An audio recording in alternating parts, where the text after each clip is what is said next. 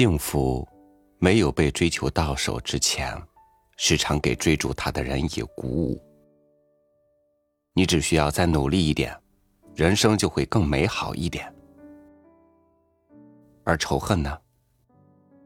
你的心里一旦不幸的拥有了这样的一颗种子，就意味着无尽的痛苦与折磨，直到你懂得把它放下。与您分享潘石屹的文章《放下三十四年的仇恨》。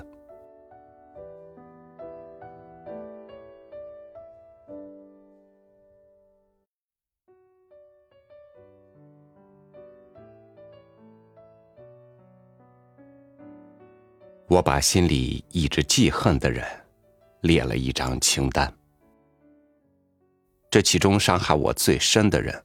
是我的一位远房叔叔。童年时期受到的伤害，有时会记恨一辈子。这个远房叔叔，我记恨了三十四年。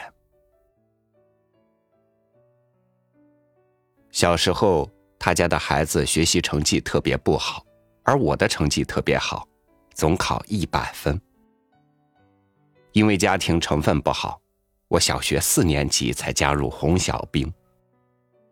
刚加入，老师给我系红领巾时，我很高兴，就跟旁边的同学说话。开会时是不让说话的。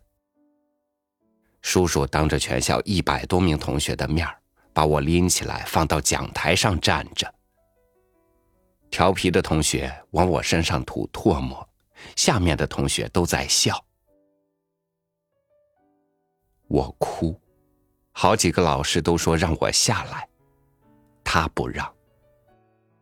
他当时是学校的老师，但不是我们年级的。我就在讲台上站了一两个小时，下面开着会，我迎着风，一直在哭。这对我来说是特别大的侮辱，多少年也忘不了。当时，我觉得就像世界末日，没脸见人了。一直到前些年，我都不能原谅他。前些年，我给妈妈买了一辆轮椅，一次到王府井，发现有种台湾产的轮椅特别轻巧，就又买了一辆。以前那辆大的闲在一边有一天。我发现大轮椅没了，就问哪儿去了。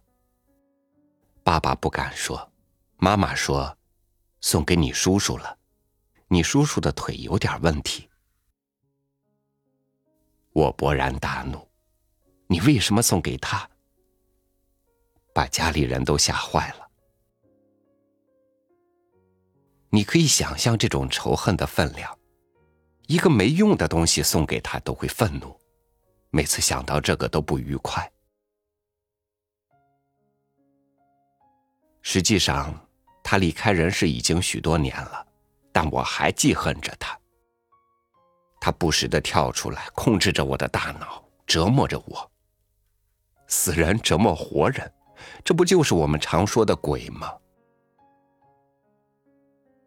而这鬼，是我自己让他来的。是我心中的仇恨把他引来的，想想多不值得。我把清单放在火上烧了，随着纸的燃烧，预示着我在世上再没有任何仇人了。没了仇恨，就没有了鬼，没什么可畏惧的了。当我做完这些事。走到长安街上，下午的阳光十分明媚，大街上每个人都笑容灿烂。我有种大病初愈的感觉，是那么放松、愉悦。我解放自己了。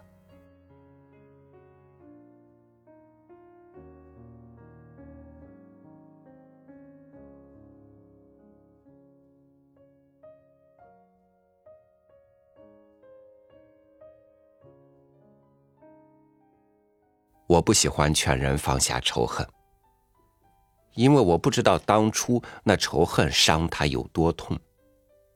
能够化开解仇恨的不是劝，而是有了岁月加持的他自己的智慧和心胸。